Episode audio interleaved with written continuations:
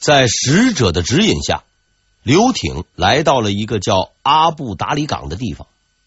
这里距离赫图阿拉只有几十里。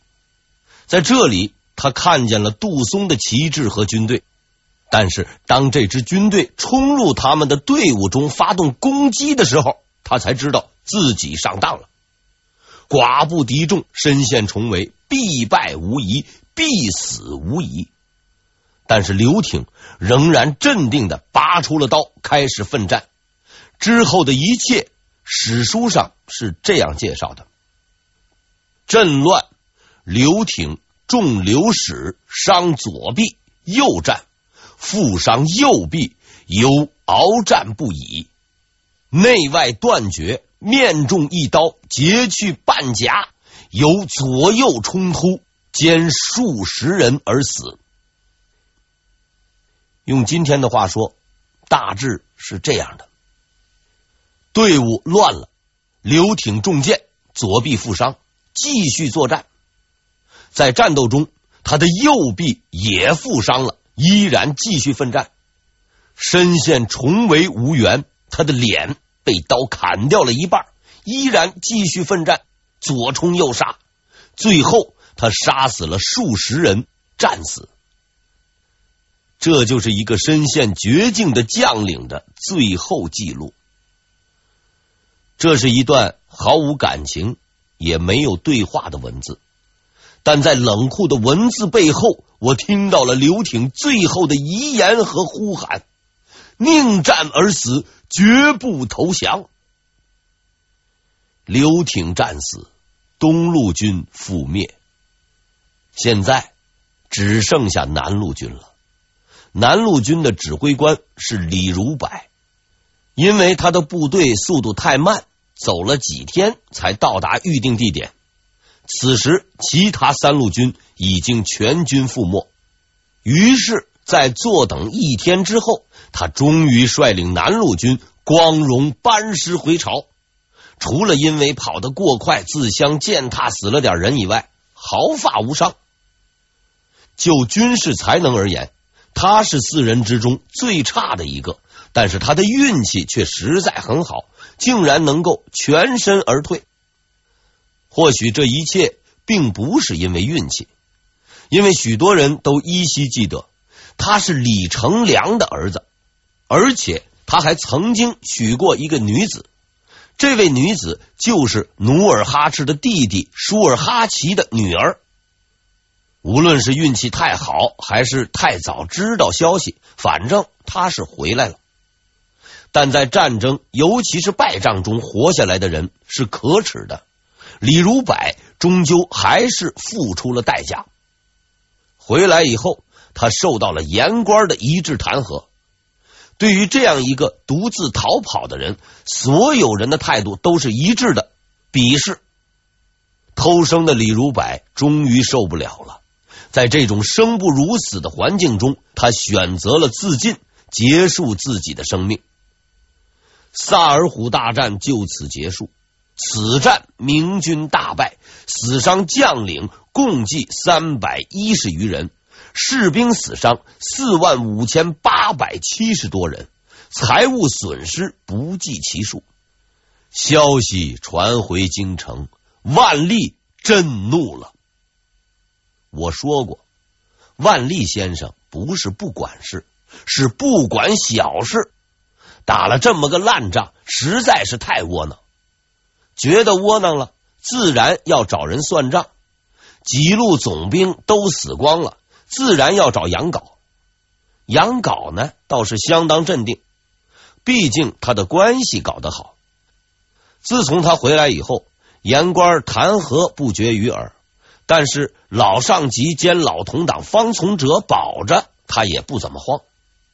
可是这个事儿实在是太大了，皇帝下旨追查。言官拼命的追打，特别是一个叫杨鹤的御史，三天两头上书，摆明了是玩命的架势。那边努尔哈赤还相当的配合，又攻陷了铁岭，几棍子抡下来，实在是扛不住了。不久后，杨镐被逮捕，投入了诏狱。经审讯判处死刑，数年后被斩首。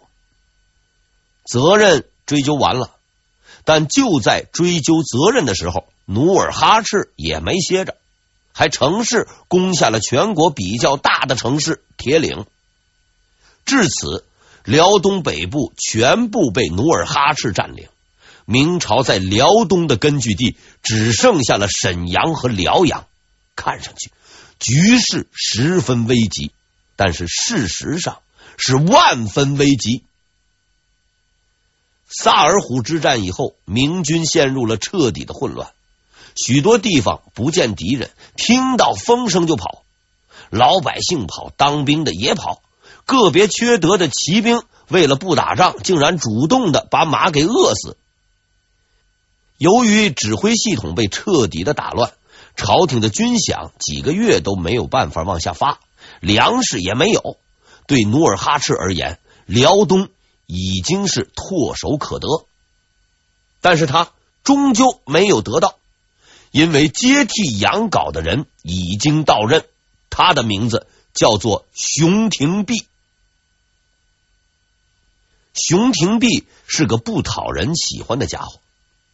熊廷弼字飞白。江夏就是现今湖北武汉地方的人，打小聪明好学，乡试考中第一，三十岁就成为进士，当上了御史。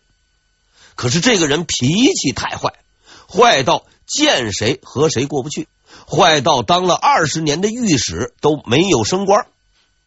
他还有一个嗜好，骂人，而且是骂的非常难听。后来。连他督察院的同事都受不了，压根儿就不搭理他，基本上算是人见人厌。但是如果没有这个人见人厌的家伙，相信明朝差不多就可以收摊儿下场休息去了。万历四十七年（一六一九年），萨尔浒大战后，在一片混乱之中，新任经略熊廷弼带着几个随从进入了辽东。熊廷弼从京城出发的时候，开元还没有失陷，但当他到达辽东的时候，连铁岭都丢掉了。等他到达辽阳的时候，才发现明朝仅存的沈阳和辽阳已经几乎是一座空城。他命令下属前往沈阳稳定局势，叫来一个，竟然吓得直哭，打死都不敢去。再换一个。刚刚走出城，就又跑回来了，说打死不敢再走了。于是熊廷弼说：“我自己去。”他从辽阳出发，一路走一路看，遇到了逃跑的百姓，就劝他们回去；遇到逃跑的士兵，就收编他们；遇到逃跑的将领，就抓起来。就这样。到了沈阳的时候，他已经集结了上万平民、数千名士兵，还有王杰、王文鼎等几位逃将，安置了平民，整顿了士兵，就让人把逃将拉出去杀头。逃将求饶，说：“我们逃出来已经不容易了，何必要杀我们？”熊廷弼说：“如果不杀你们，怎么对得起那些没有逃跑的人？”然后。他去见了李如珍。李如珍是铁岭的守将，后金军队进攻的时候，他却一直待在沈阳。不但一直待在沈阳，铁岭被敌人攻击的时候，他连救兵都不派，坐视铁岭失守，让人十分费解。不知是反应迟钝，还是另有密谋。熊廷弼倒不打算研究这个问题。他只是找来这位仁兄，告诉他：“你给我滚！”李如珍当时还是总兵，不是说免就能免的。可熊廷弼实在太过凶恶，李总兵当即就滚了。回去后又挨了熊廷弼的弹劾，最后被关入监狱，判处死刑。后来给改成了充军。至此。一代名将李成梁的光荣家族彻底完结，除李如松外，都没有什么好的下场。连老家铁岭都被当年手下的小喽啰努尔哈赤给占领了，可谓是消失的干干净净、彻彻底底。在当年的史料记载中，李成梁的事迹可谓是数不胜数，和他同时期的戚继光几乎完全被他的光芒所掩盖。但是几百年以后，戚继光依然光耀史册，万人敬仰，而李成梁却几乎已不为人所知。我知道，历史只会夸耀那些值得夸耀的人。当所有的人都认为熊廷弼的行动已告一段落的时候，他却又说了一句话：“我要去抚顺。”大家伙都认为熊廷弼疯了。当时的抚顺已经落入努尔哈赤的手中，以目前的形势，带几个人去抚顺，那无疑就是去送死。但熊廷弼说。努尔哈赤认定我不敢去，所以我现在去，反而是最安全的。熊廷弼去了，随行的人是战战兢兢，他却毫不惊慌，悠哉悠哉的转了一圈。当大家都胆战心惊的时候，他又下了个让人抓狂的命令：吹号角。随行的人员快要疯了。这就好比是孤身闯进山贼的山寨，在大喊抓贼。可是命令还是必须得执行的。人来了，号角吹了，后金的军队却一动不动。熊廷弼大摇大摆回了家。几天后，努尔哈赤得知了事情的真相，非但不发动进攻，反而派人堵住了抚顺进出的关口。严令死守，不得随意出击。努尔哈赤之所以表现如此低调，是因为他和头号汉奸李永芳的一次对话。当熊廷弼到来的消息传到后金的时候，李永芳急忙就跑去找努尔哈赤，告诉他说：“这是个猛人。”努尔哈赤不以为然。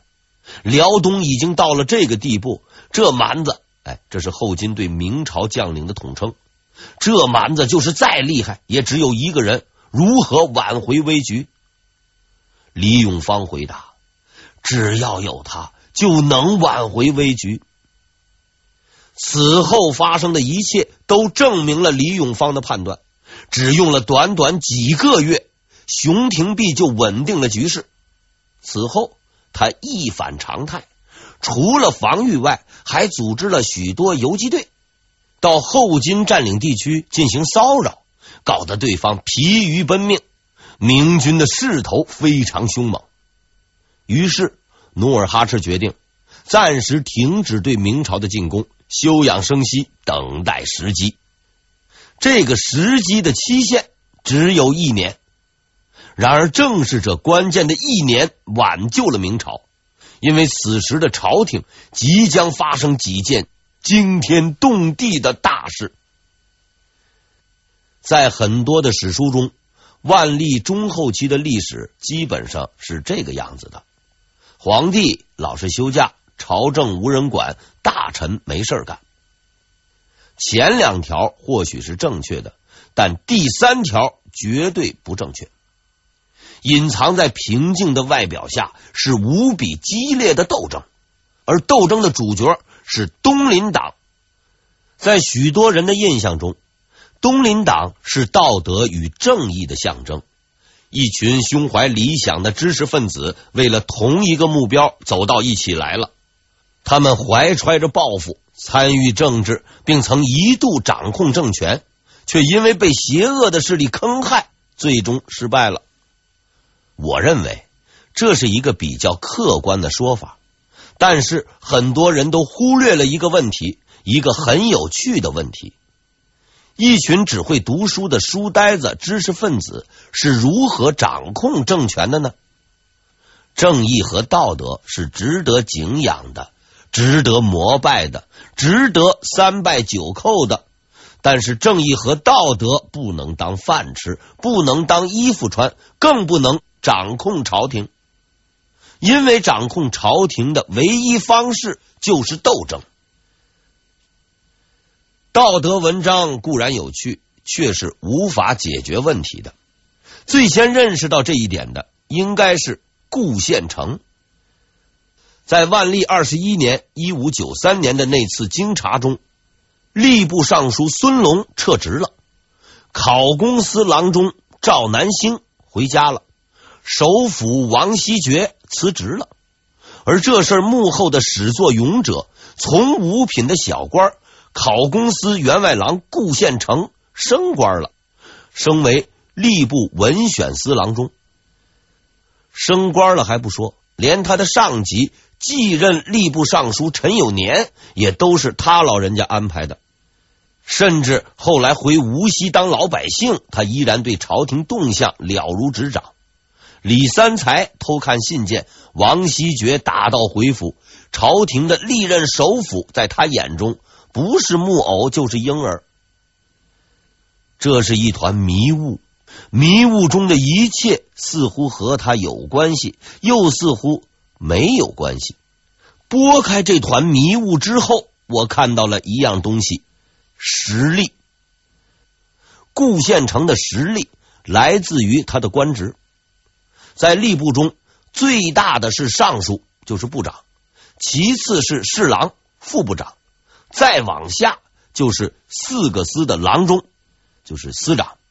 分别是文选司、验封司、集勋司、考功司，但是这四个司的地位是不同的，而其中最厉害的是文选司和考功司。文选司负责人事任免，考功司呢负责官员考核。这两个司的官员向来没有人敢惹，升官还是免职，发达还是破产。那就是一句话的事儿。相对而言，验封司、集勋司就一般了，一般到不用再介绍。有鉴于此，明代的吏部尚书和侍郎大都由文选司和考功司的郎中接任，而顾宪成先生的升迁顺序是吏部考公司主事、考公司员外郎副职、文选司郎中。这就意味着，那几年中，大明的所有官员，除了这些少数的高官，无论是升迁还是考核，都要从顾县城的手底下过。即使不过，也得打个招呼；就是不打招呼，也得混个脸熟。此外，我们有理由相信，顾宪成大人也是比较会来事儿的，因为一个不开窍的书呆子是混不了多久的。在这个世界上，实力和道德经常是两码事儿。东林党中类似者还有很多，比如李三才。李三才先生的职务之前已经说过，是督察院迁都御史、巡抚凤阳兼漕运总督。督察院迁都御史多了去了，凤阳是个穷地方，不巡也罢。真正关键的职务。是最后那个。自古以来，漕运就是经济运转的主要途径，基本算是坐地收钱，肥的没边儿。普天之下，唯一可以与之相比的，只有严正。坐在这个位置上，要想不捞外快，一靠监督，二靠自觉。很可惜，李三才不自觉。从种种史料分析，他很有钱，有钱的没个谱，请客吃饭那都是大手笔。至于监督，那就更不用说了。这位李先生本人就是督察院的御史，自己去检举自己，估计啊，他还没这个觉悟。作为东林党的重量级人物，李三才在这方面的名声那真是相当的大，大到几十年后。著名学者夏允彝到凤阳寻访，还能听到相关事迹，最后还叹息一声，给了个结论：富才而手不竭。列举以上两人，只是为了说明一点：东林是书院，但不仅仅是书院；是道德，但不仅仅是道德。他是一个有实力、有能力、有影响力、有斗争意识的政治组织。事实上，它的能量远远超出你的想象。明白了这一点，你就会发现，那段看似平淡无奇的历史，每一分每一秒都是你死我活的争斗。争斗的方式是经察。万历二十一年（一五九三年），顾献成失望的回家了。